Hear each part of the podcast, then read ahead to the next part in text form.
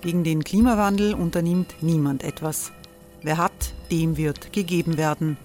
Und Frauen verdienen weniger. War ja immer schon so. Man ärgert sich und macht weiter. Was aber, wenn nicht? Wir haben eine Idee. Die Falter Arena macht die Bühne frei für Menschen und Projekte, die das Land verändern. Mein Name ist Eva Konzett. Ich leite das Politikressort im Falter. Und am Sonntag, den 26. Mai, veranstalten wir im Wiener Stadtsaal die nächste Falter Arena. Mit dabei unter anderem der ehemalige Politiker und Neosänger Matthias Strolz, Theresa Imre von Markter, Sonja Jöchtel von Love Politics oder Kari Ochsner von Ochsner Wärmepumpen. Machen statt jammern. Wir schauen uns an, wie das funktionieren kann. Kommen auch Sie vorbei. Alle Informationen und Tickets finden Sie unter falter.at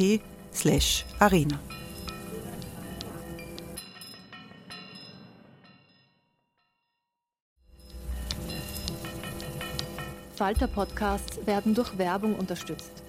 Das hilft bei der Finanzierung unseres journalistischen Angebots.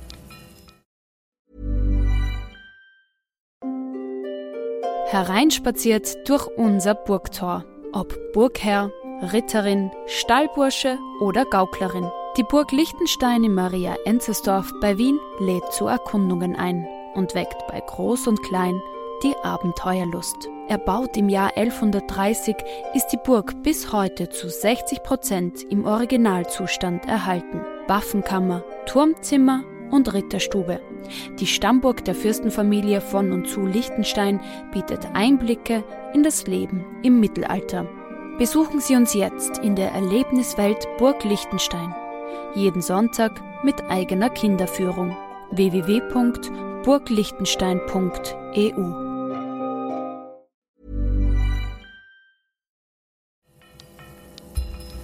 Falter Radio, der Podcast mit Raimund Löw.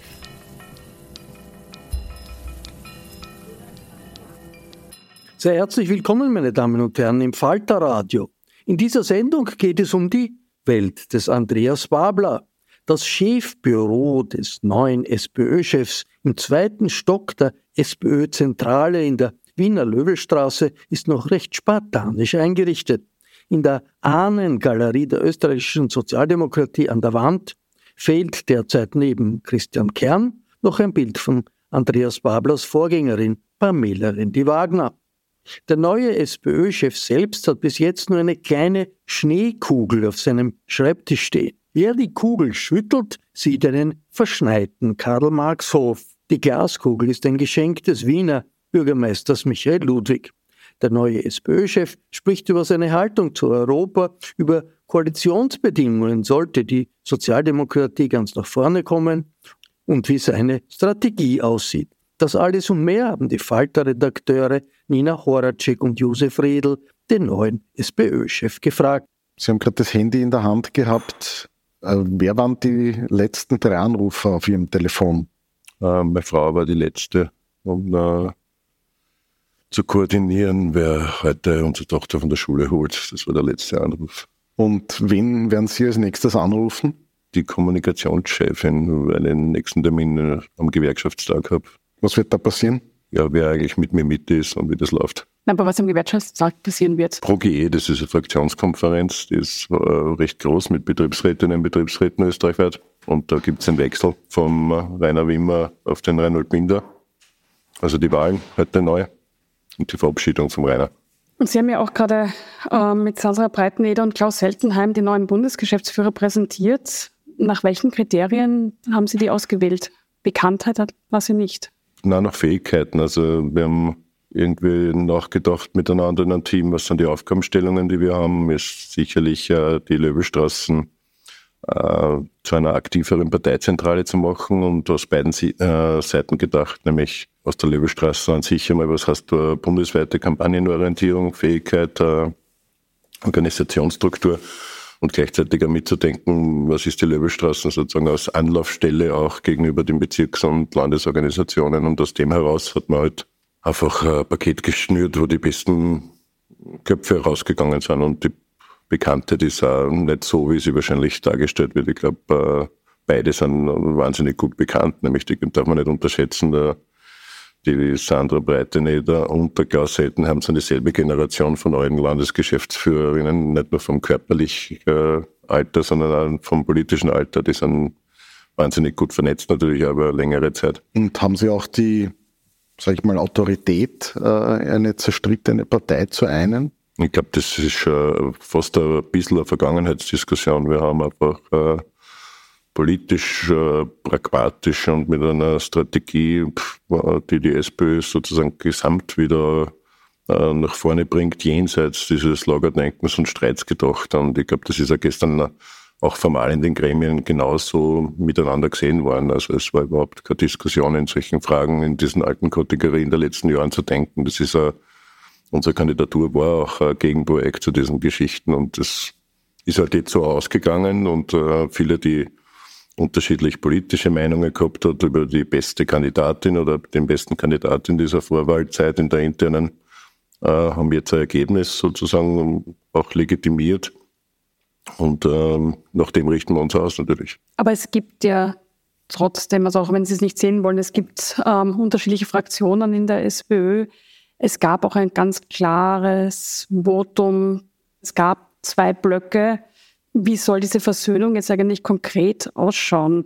Ja, die Personalentscheidungen sind abgeschlossen und äh, wir sind ja alles äh, äh, Menschen, die äh, Demokratinnen sind in einer Organisation und äh, da sind wir nicht anders wie wenn wir es äh, in Personenwahlen, die sich dann zuspitzen auf zwei, genauso damit umgehen wie bei jeder Wahl in einer freiwilligen Feuerwehr. Wenn es ein Ergebnis gibt, dann gibt es äh, sozusagen eine neue Führungsstruktur und so arbeiten wir ganz normal und alles andere wird man auch sehen. Ich glaube, dass die oberflächliche Betrachtung dieser Blöcke, die ja oft in Medien sozusagen von mir auch konsumiert ist, auch nicht wirklich gestimmt hat, weder in Landesorganisationszuteilungen und aber es ist Schnee von gestern, aber sie hat manchmal zu wenig Einblick in die Realität unserer Bewegung gehabt. Aber Sie, Sie sprechen ja selbst oder haben auch öfters von, von der Versöhnung gesprochen. Also da geht es ja auch irgendwie darum, dass man äh, dass Menschen wieder zueinander finden müssen. Also daher die Frage, da gibt es ja äh, vielleicht auch gekränkte Egos. Wie, wie gehen Sie da jetzt auf, die, auf diese Menschen zu? Ist auch schon eigentlich wieder überholt. Ich habe äh, in der Zeit, äh, der, wo ich gar nicht Teil dieser Gremien war, ich war einmal kurz zugezogen und habe dann äh, Richtung Parteitag eigentlich formuliert, dass es äh, anscheinend äh, nicht nur um politische Fragen gegangen ist, sondern dass da viele auch persönliche Verwundungen und Verletzungen haben und dass ich aber nicht Teil dieser Verwundungen und weder verletzt bin noch sonstiges. Und äh, natürlich äh, sind wir auch Menschen in der Politik, das ist eh ganz klar. Und da gibt es halt äh, Enttäuschungen und das hat man halt einige Tage natürlich auch das muss man, muss man verstehen, aber wir haben eigentlich ganz einen anderen Spirit, den wir auch jetzt mit diesen äh, Entscheidungen getroffen haben. Also ich glaube, da sagt man eine politisch-demokratische Reife als Gesamtpartei, die ja sehr beeindruckend war, muss man auch sagen, weil viele Emotionen natürlich auch drinnen waren in der Zuspitzung natürlich auch auf dem Parteitag. Aber es geht ja nicht nur um Emotionen, sondern es gab ja auch wirklich inhaltliche oder gibt inhaltliche Unterschiede, zum Beispiel beim Thema Migration.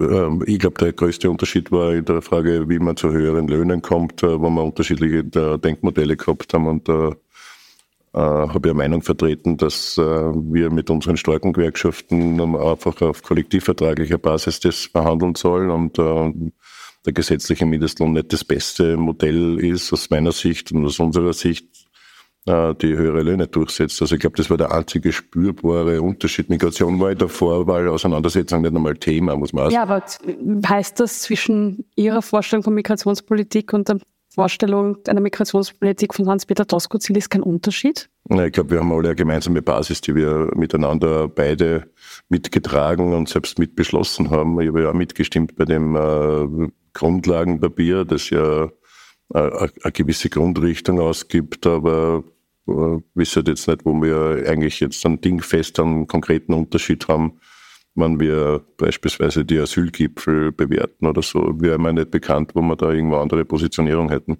Dann kommen wir vielleicht ganz kurz zu einer aktuellen ähm, Frage zum Thema Asylmigration. Sollen Frauen und Minderjährige aus Afghanistan in Österreich automatisch Asyl bekommen? Nicht automatisch, wir haben ein geordnetes äh, Rechtssystem. Man könnte auch sagen, da ist so klar, ähm, die Menschenrechtssituation für Frauen ist so furchtbar Trotzdem haben wir einen politischen Entscheidungsprozess, über den kann man sich nicht hinwegsetzen. Das müssen wir akzeptieren. Wir haben politische Meinung dazu, was äh, Situationen in, in verschiedenen Regionen dieser, dieser Länder anbelangt. Aber es gibt einen klaren Entscheidungsprozess, äh, nämlich Asylverfahren, das entscheidet darüber. Sie haben gesagt, Sie wollen der SPÖ ähm, Stolz und Würde wieder zurückgeben. Wie macht man das? Also wie wir es gezeigt haben in den letzten zwölfeinhalb Wochen, und glaube ich, hätte man äh, kann es aus meiner persönlichen Realität abbilden, aber sie ist sehr stark jetzt dann auch spürbar in zigtausend Menschen, die man einfach auch begeistern hat können. Also es war nicht nur die Beitrittsbewegung, sondern es ist ja spürbar in, in, in der Situation der, der, Mitglieder in den Bezirksgeschäftsstellen, der, von den Rückmeldungen, die wir kriegen, äh, dass es einfach ja, ein großes leidenschaftlicher Moment wieder gibt und dass äh, ein großer Andockungspunkt ist, dass die Parteimitgliedschaft, das Funktionärsein eigentlich ganz konkret wieder was mit sich selber auch zu tun hat, mit seinen eigenen Lebensrealitäten, auch seiner Kinder, seiner Enkel, seiner Eltern, die hm, vielleicht auch Pflege brauchen. Also ein Stück mehr als eine reine Mitgliedschaft, die man halt als Tradition hat oder früher vielleicht sogar aus dem, aus dem äh, sozialen Milieu heraus einfach gehabt hat. Also da gibt es gerade einen, einen, einen, wahnsinnig positiven Drive, dass das sozusagen ganz eine bewusste Entscheidung ist, die sehr auch äh, in der eigenen persönlichen Lebensrealität was zu tun hat. Das ist eine neue Qualität, finden wir. Und das äh, muss man auch sagen, irgendwie hat man es geschafft, dass eine große Bewegung, äh, hätte wahrscheinlich auch nicht so viele Möglichkeiten, innerhalb der ersten Etappe der Mitgliederbefragung von null weg äh, zu schaffen. Also es ist schon eine stolze Zahl, wenn man da über 30 oder 35.000 Menschen hat, die tatsächlich dann abstimmen, ohne sozusagen irgendeine Medienkampagne fahren zu können, ohne Apparat, ohne äh, irgendwelchen äh, Zugang Gleichberechtigten zu Daten und das haben wir halt darüber hinaus tatsächlich ja noch dann auch in einer delegierten Mehrheit gehabt haben. Es ist auch nicht selbstverständlich, es ist dann doch nochmal ein anderes äh, Publikum in der Zusammensetzung. Und jetzt haben wir das einfach da am Tisch, was jetzt dann, äh, während wir hier den Podcast machen, einfach für Neubeitritte kommen. Und das ist einfach was Schönes, aber es sind ganz bewusste Entscheidungen. Wie oft lassen Sie sich oder wann haben Sie sich das letzte Mal die Mitgliederzahlen sagen lassen? Ich glaube vorgestern vor dem Parteigremium und nicht die Mitgliederzahlen an sich, sondern nur die Zuwächse an Mitgliedern in den letzten sechs Tagen. Und da waren es? Ich glaube 1300 gestern. Ja, es ist also das Ziel, die SPÖ wieder in eine Regierung zu bringen, ähm, den Kanzler wieder zu stellen. Was sind für Sie die drei wichtigsten Projekte, die die SPÖ in einer Regierung umsetzen muss? Ja, die Kindergrundsicherung auf jeden Fall äh, rauszubringen, auf, aufs Papier zu bringen, in die Umsetzung zu bringen. Höhere Familienbeihilfe für Kinder aus ärmeren... Nein, das kind Kindergrundsicherungsmodell, das wir vorgeschlagen haben, weil wir gesehen haben, dass diese äh, einfach einen Faktor drei bis vier in unseren Berechnungen einfach gibt, was tatsächliche Kosten sind. Und äh, das halt gewisse Grundsicherungsmodelle ist, die ähm, zumindest eine Rechtsbasis aus der Kindersicht heraus äh, auch mitformuliert, eine Chance haben, einfach Gleichberechtigte haben zu können. Das zweite wäre die äh, Frauengleichstellung ist ein äh, zweites Thema, das äh, ganz wichtig wäre. Und vorwärts zu kommen, also auch tatsächlich die gesetzliche Lohntransparenz einfach auf die Reihe zu bringen. Da gibt es schon fertige Modelle natürlich und äh, dann die Frage der Vermögensbesteuerung um, endlich ein Stück weit weiterzubringen nach so vielen Jahren und nach so vielen uh, Unterstützung, nach so vielen ökonomischen Grundlagen. Also ich glaube, das wären die drei wichtigsten Punkte. Seitdem Sie Parteichef sind, hört man in der SPÖ ständig jemanden, der sagt, jedes Kind verdient ein warmes Mittagessen. Jetzt leben wir in Österreich. Es gibt Kinderarmut, das wissen wir, aber ist es jetzt wirklich so, dass die Kinder alle hungern oder wird da nicht ein bisschen populistisch auch so ein Bild gezeichnet vom großen Hungertal Österreich? Also reden Sie da Österreich nicht auch ein bisschen sehr schlecht? Ja, es ist tatsächlich dramatisch und das ist vielleicht auch die äh, eine sehr distanzierte Betrachtung, die einige da haben, die, nicht, die überhaupt nicht andocken können. Das ist wirklich ganz dramatisch. Wir haben wirklich eine steigende Tendenz. Österreich wird zwar sozusagen in Zahlen gemessen, vor allem wenn man sich die Konzernergebnisse anschaut, immer reicher, selbst da in der Krise nahmen 12 Milliarden dazu, Rekordgewinne, die noch nie da waren, in allen köstpflichtigen Großunternehmen, wo das wirklich sehr auszahlt. Und auf der anderen Seite haben wir steigende Tendenz. Wenn man mal anschaut, die Entwicklung der letzten zehn Jahre, haben wir einfach mehr Kinder, die in Armut, die in Ausgrenzung, die armutsgefährdet sind. Das heißt, auch hier geht diese Schere auseinander. Und ähm, es geht auch darum, diese Realitäten einfach politisch zu vertreten. Und da kann man nicht wegschauen. Und kein einziges Kind darf in Armut sein. Und das ist weder Übertreibung und die, jedem und jeder, die, die glauben, das ist eine Überhöhung der Diskussion, würde man empfehlen, einmal ein bisschen auch äh, anzudocken und einzutauchen und ein bisschen empathischer zu sein. Und die Frage des warmen Mittagessens, gibt schon Gründe, warum die Stadt Wien auch dort äh, vorangeht. Man setzt nicht Maßnahmen, die nicht sein müssten, wenn man nicht einfach gerade empirisch die Grundlage hat, die eh tragisch genug ist. Äh, dass es einfach schon ein Kostenfaktor ist, dass dort noch die Mittagessenpreise entscheiden, ob eine ganztägige Schulform auch gewählt wird, ob eine Kindergarten-Nachmittagsbetreuung auch ermöglicht wird ist auch das Essen ein großer, ein großer Bestandteil. Und ich kenne ganz selber aus meiner Praxis als, als Bürgermeister Familien, die tatsächlich dann taktisch anfangen zum Abmelden, die halt dann mit den Toastscheiben und so weiter durchkommen. Aber das bestreitet ja niemand, dass es Kinderarmut auch gibt. Aber die Frage ist, gut, ja. also Massig. das ist jedes fünfte Kind, kind in Österreich. Kind braucht, glaube ich, kein gratis warmes Mittagessen. Ähm, Darum habe ich zum Beispiel ein Modell. Nicht sozial gestaffelt. Das mache ich ja. Also im Dreiskirchen gezeigt, das ist äh, genau nach gewichteten Haushaltseinkommen, die sich orientieren, in die Größenordnung eintauchen in der Armutskonferenz. Also ich habe diese Staffelung ganz genau deswegen auch so gemacht, in all den Bereichen, wo wir Teuerung einfach strukturell bekämpft haben. Wer sind, äh, Sie sind ja dabei, Ihr Team aufzustellen. Äh, wer, sind, wer sind da die, die wichtigsten Berater, mit denen Sie sich austauschen? Auf wen hören Sie? Ja, jetzt ist es am Papier sozusagen, wer jetzt meine wichtigsten Beraterinnen und Berater sind. Also sicherlich äh, das Dreiergespann, das mir im Club äh, im Parlament vertritt.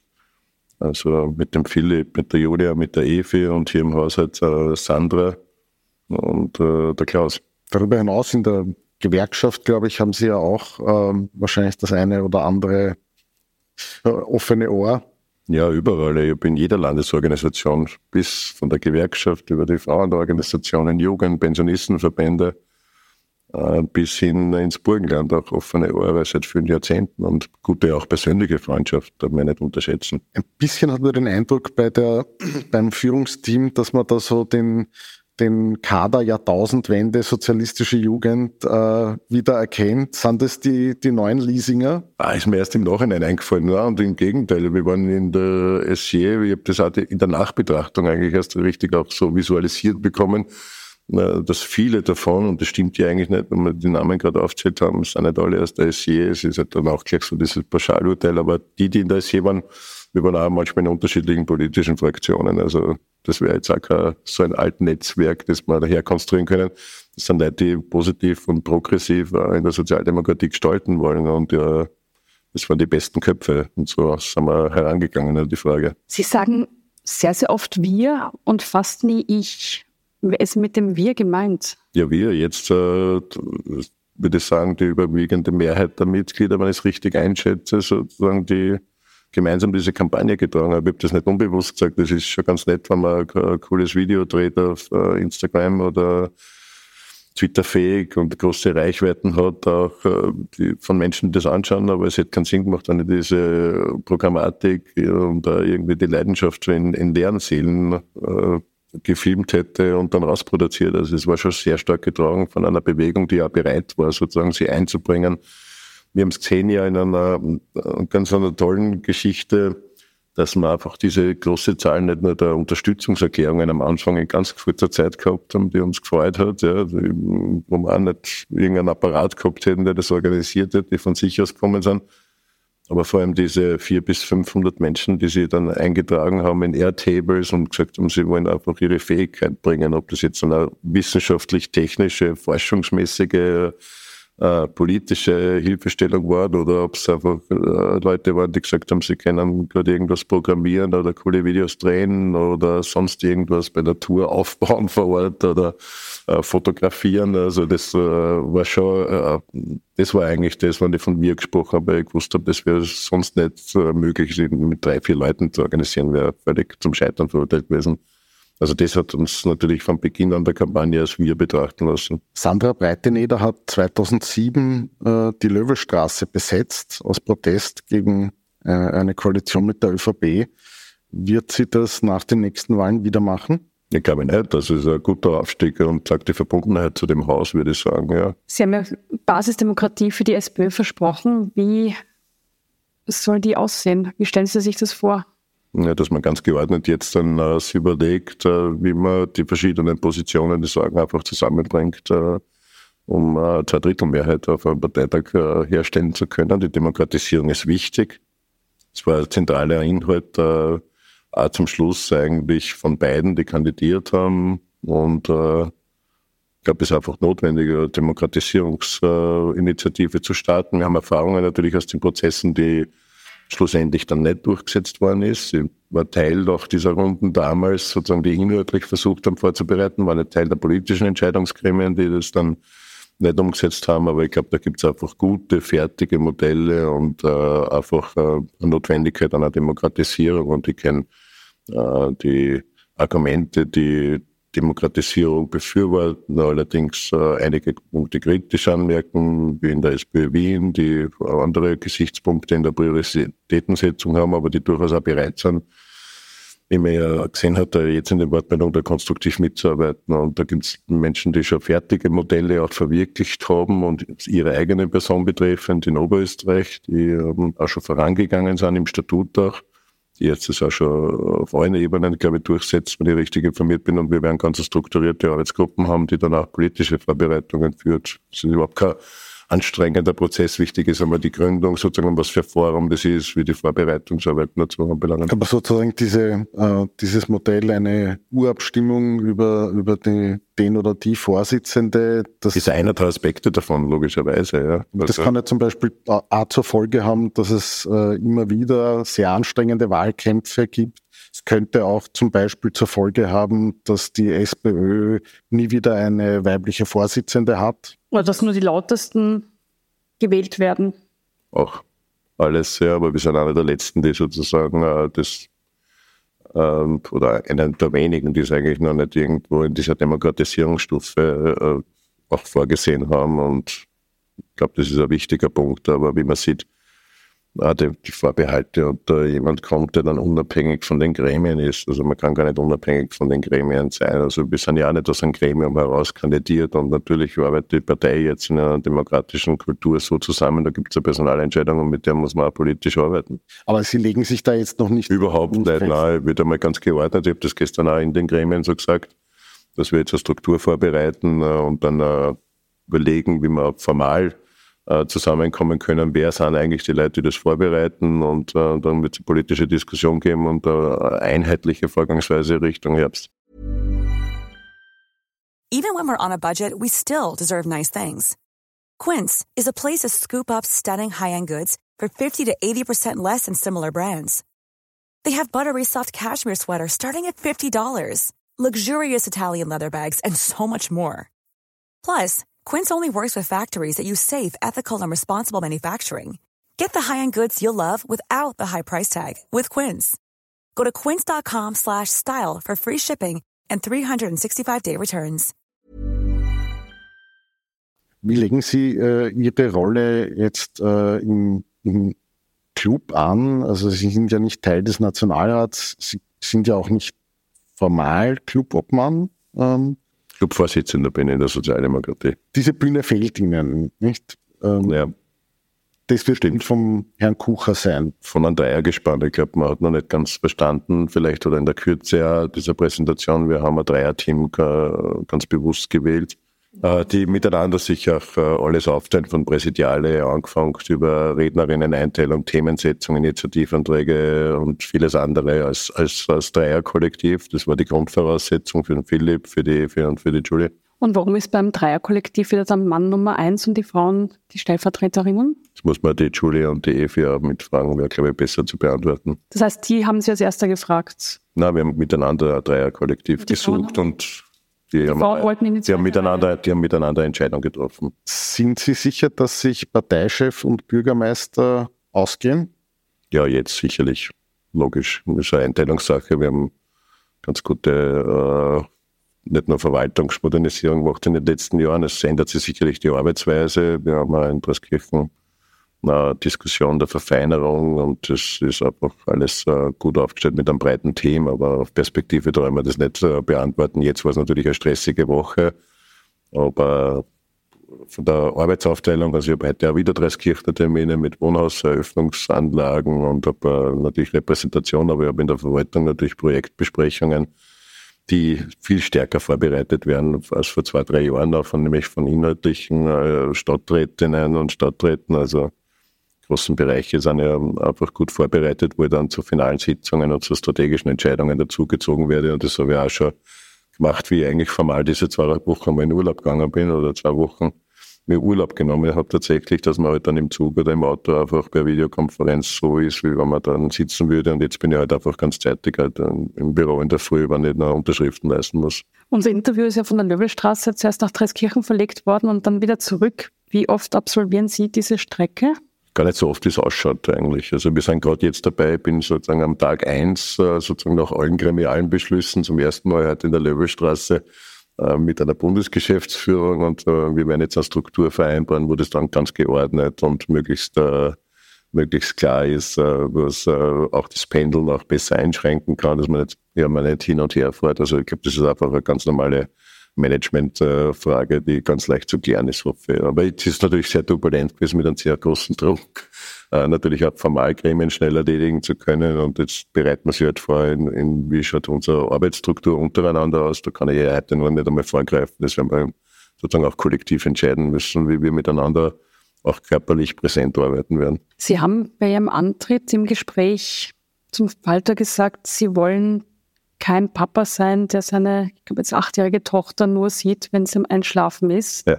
Können Sie dieses Versprechen halten? Also so wie Ihre letzten Wochen ausgesehen haben, wie oft sehen Sie Ihr Kind noch? So wie die letzten sechs Tage äh, ausgeschaut haben, ist schwer gewesen, aber ich habe selbst in diesen sechs Tagen die Zeit gefunden, ein paar Stunden gemeinsam zu verbringen mit der Familie. Logischerweise, es war eine Grundbedingung äh, unserer Kandidatur auch äh, da auch zu akzeptieren, dass es nicht diesen Politikertypus gibt, der jetzt dass sich da ein paar Jahre ausbrennt und eben genau das, äh, was Sie gesagt haben, einfach umsetzt. Und das ist Grundbedingung auch meiner Bürostruktur, auch meiner Sommertour und vielen anderen. Das wird auch aus diesem Gesichtspunkt heraus beleuchtet. Ich war derjenige, der da früh zuständig war, der sich jetzt kümmert, sozusagen, was den Nachmittag anbelangt und der schaut ganz genau kalendermäßig mit, äh, mit Sperren darauf schaut, dass das nicht untergeht, auch wenn es noch so stressig ist. Und selbst in dieser Woche habe ich das äh, gewährleisten können. Aber ist das nicht irgendwie illusorisch? Also in der Spitzenpolitik haben Sie nächtelange Sitzungen, Parlamentssitzungen und so weiter. Ja, äh, es mag so also sein. Ich finde, es ist. man Politik, wenn man ich mein, ich mein, auch als Vater präsent sein will? Entschuldigung, wenn ich so gerade sage, ich glaube, es ist ein bisschen äh, eine, eine alte Betrachtungsweise, wie Politik funktionieren muss. Aber wie ist Ihre Betrachtungsweise? Wie wollen Sie es anders machen? Das, äh, ja, alleine schon der Teamaufstellung, ganz eine andere Breite äh, der Teamaufstellung mit einer Rollenaufteilung, die genau auf, auch auf die Lebensrealitäten äh, von der Ewe, von der Julia und von Philipp äh, genauso darauf achten. Also eine ganz eine große Breite, wenn man sich anschaut, da in der parlamentarischen, in der, in der Knochenarbeit sozusagen, was die Juristerei und, und die Formalgeschichten anbelangt, wo ja sehr viel Arbeitszeit auch vorgeht, äh, was technische Fragen und strukturelle macht äh, war der Jörg bis jetzt alleinig und jetzt haben wir ein Dreierteam und ähm, alleinig für diesen Bereich äh, eine Aufteilung. Wir haben insgesamt uns vorgenommen, äh, tatsächlich auch vom Stil her etwas anders miteinander zu arbeiten, aber das würde ich gerne präsentieren, wenn wir fertig sind, auch diesen fünf Tagen, die ganz andere Prioritätensetzungen gehabt haben, nicht nur Personalpaket zu schnüren. Gehen wir ein bisschen äh, in die Vogelperspektive. Ähm, wie wird sich die, die SPÖ außenpolitisch äh, unter Ihnen äh, positionieren? Werden Sie da etwas verändern?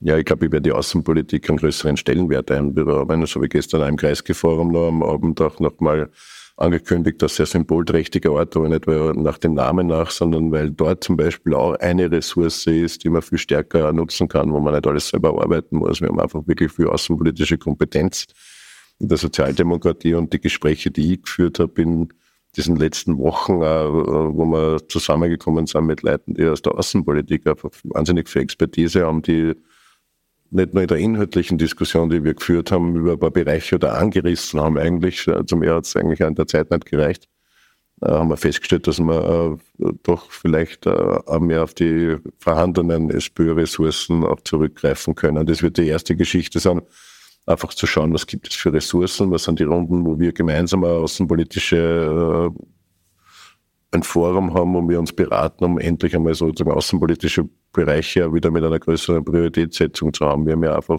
eine Europa-Fraktion, die natürlich auch viel über Europa- und EU-Politik anbelangt, äh, macht, aber wir haben ja auch genauso Bereiche, die sich mit der Situation in Afrika auseinandersetzen, die sich auseinandersetzen mit größeren Fragen, geopolitische Interessen, mit der zweiten Seidenstraße. Wir haben Expertise einfach.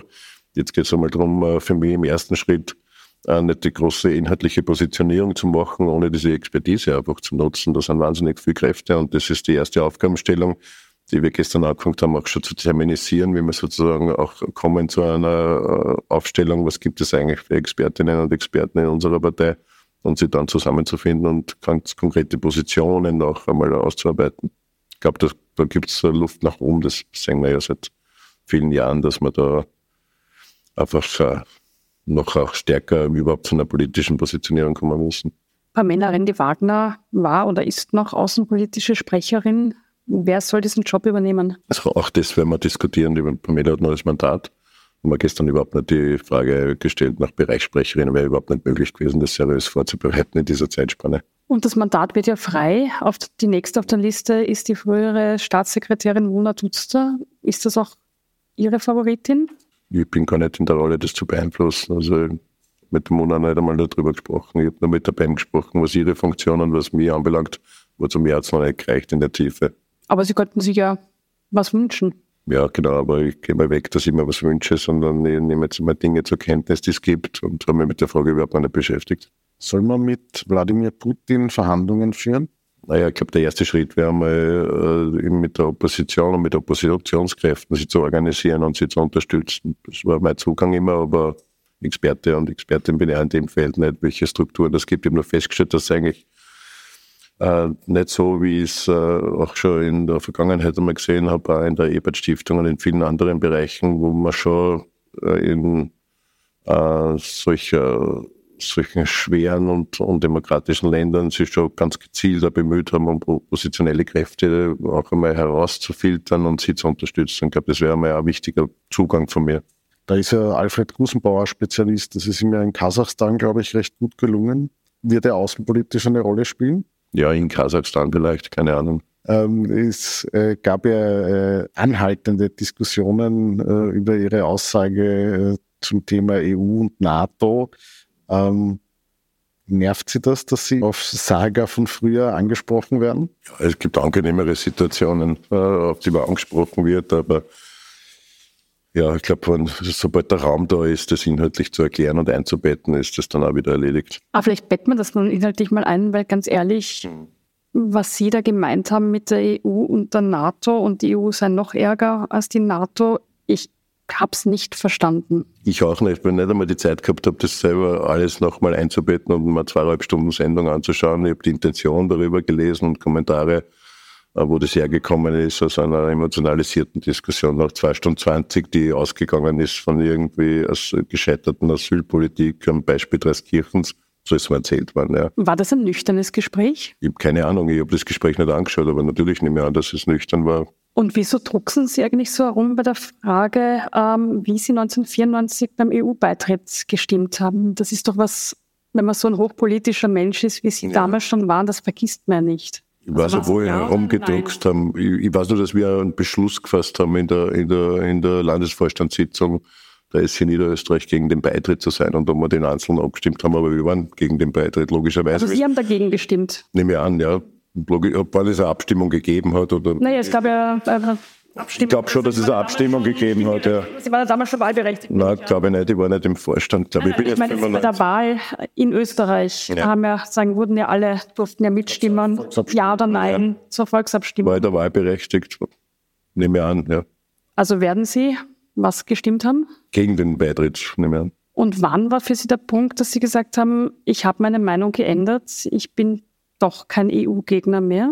Ich war nie EU-Gegner, äh, also ich war nie ein Anti-Europäer und ich war immer Gegner von nationalstaatlichen Lösungen und habe ein schweres, einen schweren politischen Zugang gehabt da, da für internationale Politik und gegen nationalstaatliche Lösungen, weil ich immer verstanden habe, und das kann man wahrscheinlich auch nachvollziehen, dann jetzt dann auch in den, in den Positionierungen und dann natürlich auch in meinen internationalen Tätigkeiten, dass ich gewusst habe, dass die großen Hebeln dort liegen.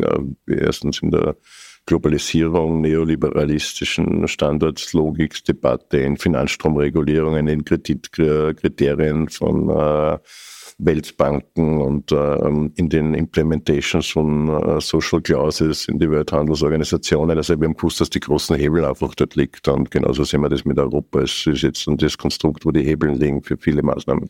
Ähm, haben Sie, ich meine, Sie sind ja jetzt auch keine Anfang 20 mehr, ähm, mit ein bisschen Abstand auch zur eigenen Jugend.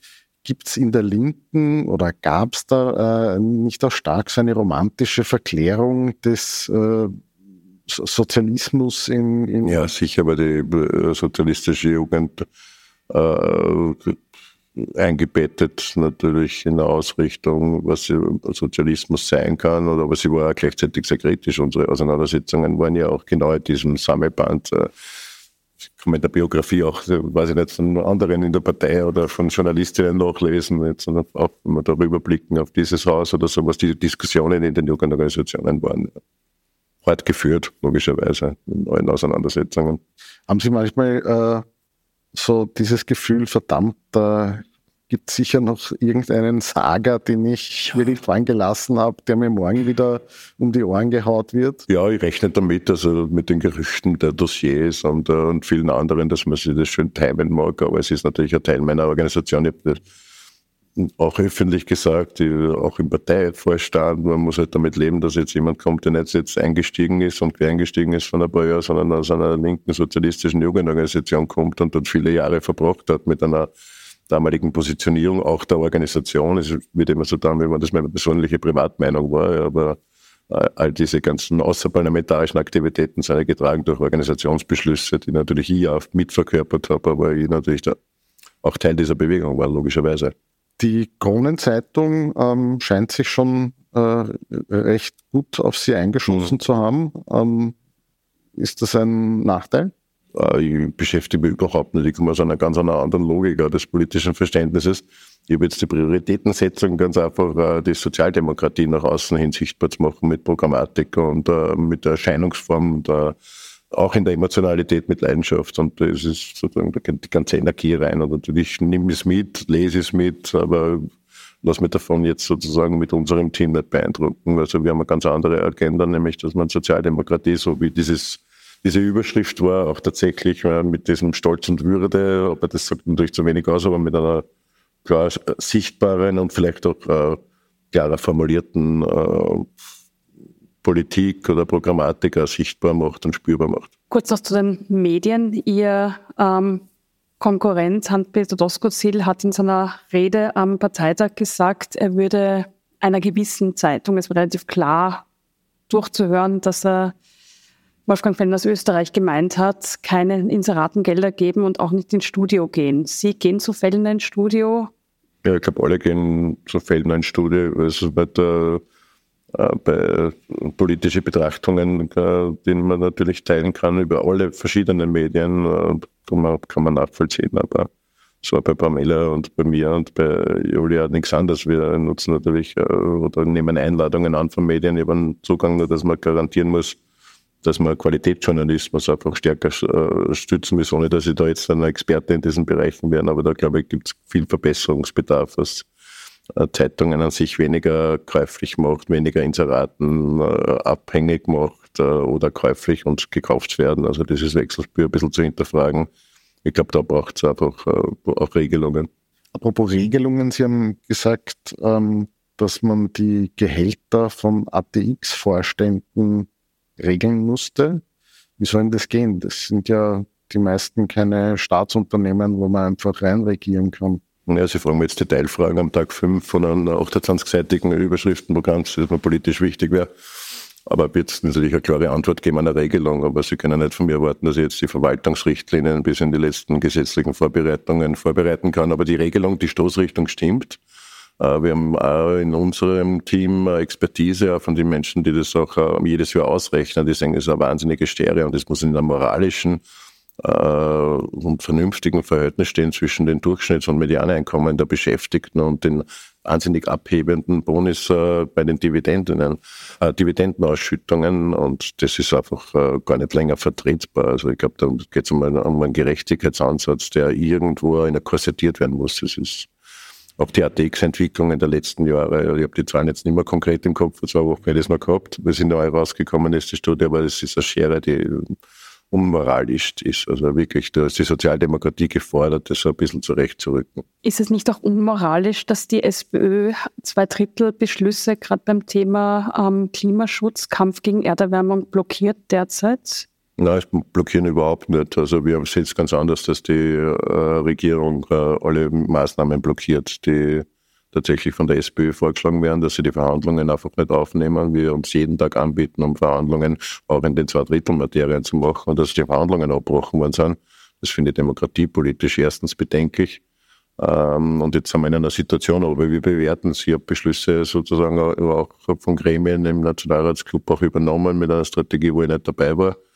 Aber wir diskutieren es natürlich auch Tag für Tag. Da ist böse drum gegangen, dass man endlich einmal auf den Verhandlungstisch kommt und wirksame Maßnahmen gegen die Teuerung setzt. Und wir haben jetzt auch mit einem Team auch das natürlich am Schirm. Ich habe gestern einen offenen Brief gekriegt, auch, den ich äh, auch sofort beantwortet haben, um zusammenzusitzen und auch das fachlich und inhaltlich einmal klarzulegen. Und, äh, und die Sozialdemokratie wird im Club darüber beraten. Und das war ein Brief von Wissenschaftlerinnen und Wissenschaftlern. Genau, den habe ich gestern während dieses Tages erhalten, muss ich dazu sagen, ohne ihn zu lesen, aber eben äh, sozusagen auch inhaltlich äh, darstellen lassen, um was es geht und haben so gestern sofort eingeladen zu einem Gespräch gemeinsam. Und verstehen Sie die Sorgen dieser Wissenschaftlerinnen und Wissenschaftler, ja. dass die SPÖ da was verhindert? Was ich bin sogar den Wissenschaftlerinnen, ich habe nicht nur die Sorge, die ist ja Teil unserer Programmatiker in der Sozialdemokratie und bin sogar einen Schritt weitergegangen und, äh, und auch in der Antwort betont, dass es nicht nur die ökologische Katastrophe ist, die ganz dramatisch ist, also das ist ja das, was drüber steht, sondern dass es für uns auch noch eine, eine soziale Verteilungsfrage ist und als Antwort auch als Gesprächsgrundlage sofort. Und ich glaube, es gibt nächste Woche schon einen Termin. Das heißt aber,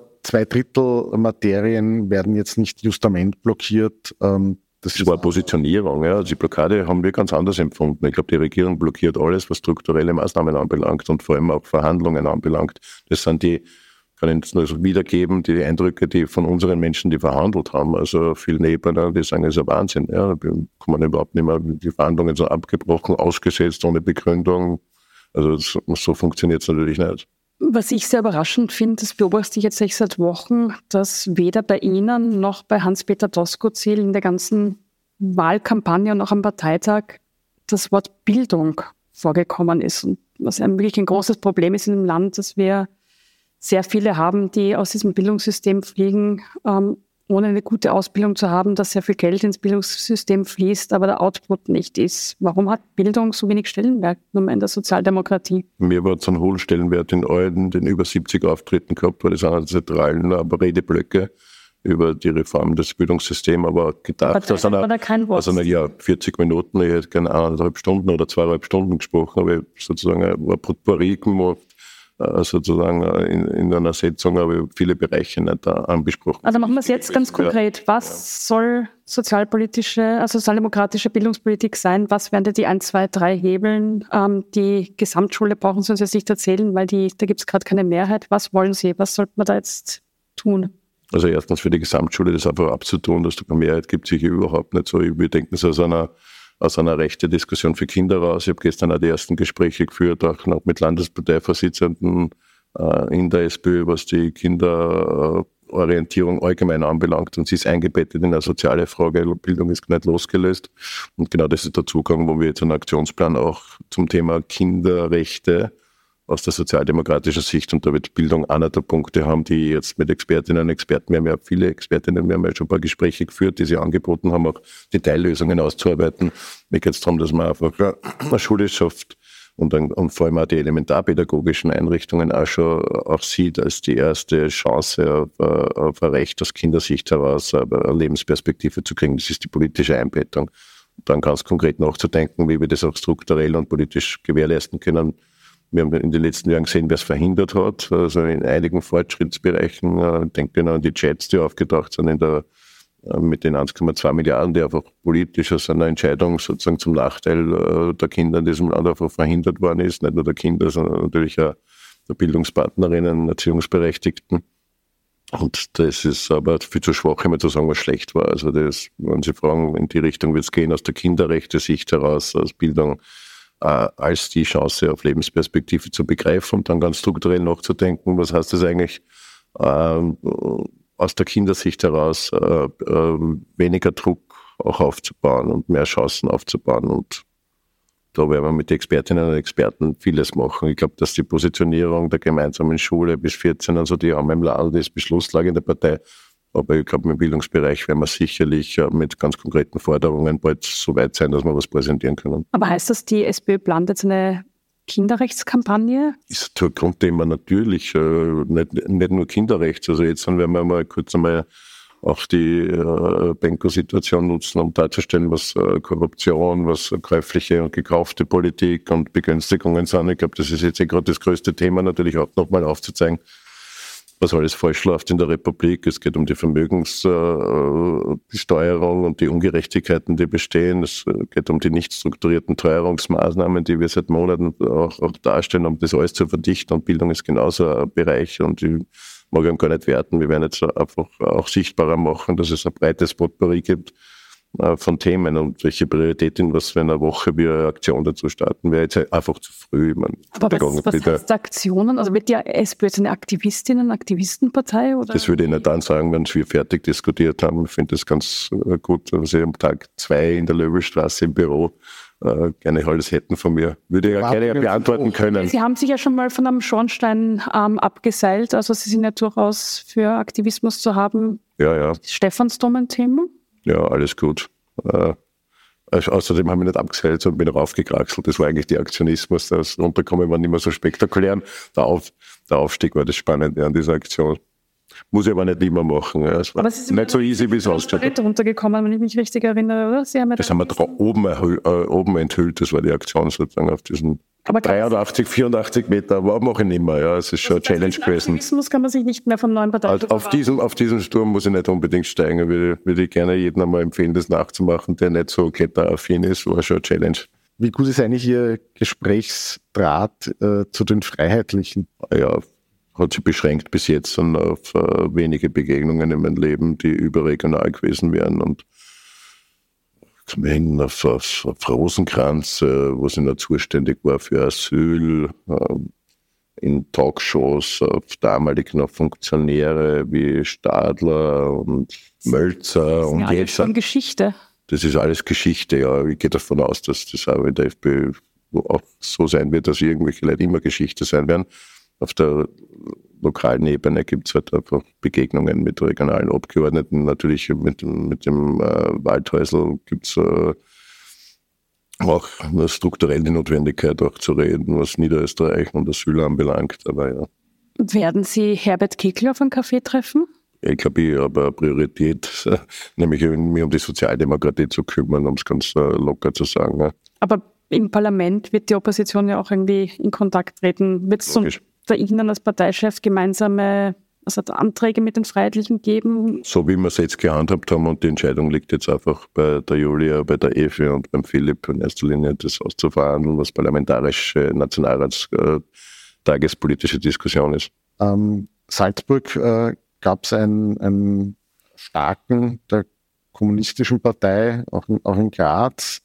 Ähm, ist das für Sie ein Signal für Optimismus, dass man mit linker Politik äh, erfolgreich sein kann? Oder ist es äh, ein bisschen eine Sorge, dass es da Konkurrenz gibt auf dem Feld?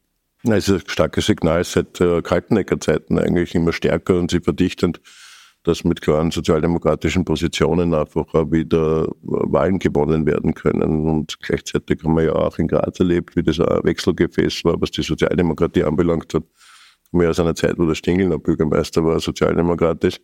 Also ich habe das sozusagen auch miterlebt mit einer klaren, sozial ausgerichteten äh, und sehr stark kantig sozialdemokratischen Politik, wie es in Graz äh, formuliert worden ist, wenn man das Wahlprogramm dann äh, in Erinnerung rufe von den Überschriften, auch sehr stark wohnungsgesteuert gewesen in, in Graz, in Salzburg, glaube ich, fast ausschließlich über Wohnungen dominiert und glaube ein bisschen Transparenz dazu, aber das waren, glaube ich, so die Punkte, die mir überblieben sind, aber eben nicht im Detail mit der Kampagne, aber vom Gefühl her Äh, und ich glaube, es ist eine Rückkehr von einer klar, klaren sozial ausgerichteten, sozialdemokratischen äh, Politik, die wirklich an den Realitäten anknüpft. Also es ist schon ein Thema, unter was für Bedingungen man Wohnungen kriegt und wie die leistbar bleiben und wer eigentlich irgendwo spekuliert und, und, und einfach, was, was die Mechanismen sind, die Wohnungspreise in die Höhe haut. Also ich glaube, das ist einfach ein reales Thema, das hat man gut gesehen und Graz war natürlich damals schon ein Thema, was aus dem, aus dem Wohnungsbereich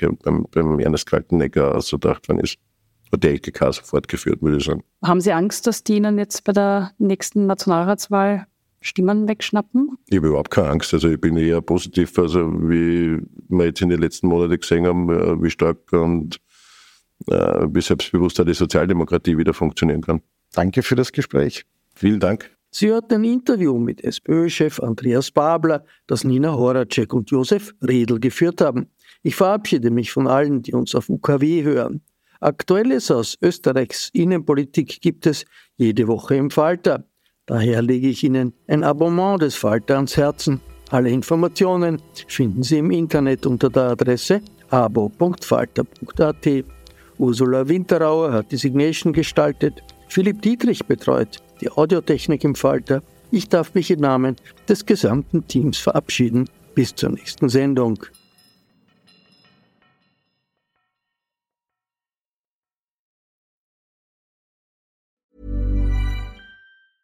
Even when we're on a budget, we still deserve nice things. Quince is a place to scoop up stunning high-end goods for 50 to 80% less than similar brands. They have buttery soft cashmere sweaters starting at $50 luxurious Italian leather bags, and so much more. Plus, Quince only works with factories that use safe, ethical, and responsible manufacturing. Get the high-end goods you'll love without the high price tag with Quince. Go to quince.com/style for free shipping and 365-day returns. This message comes from BOF sponsor eBay. You'll know real when you get it. It'll say eBay Authenticity Guarantee, and you'll feel it. Maybe it's a head turning handbag, a watch that says it all, jewelry that makes you look like the gem, or sneakers and streetwear so fresh every step feels fly. eBay gets it. So look for the blue check mark next to that thing you love and be confident that every inch, stitch, sole, and logo is checked by experts. With eBay Authenticity Guarantee, you can trust that feeling of real is always in reach. Ensure your next purchase is the real deal. Visit eBay.com for terms.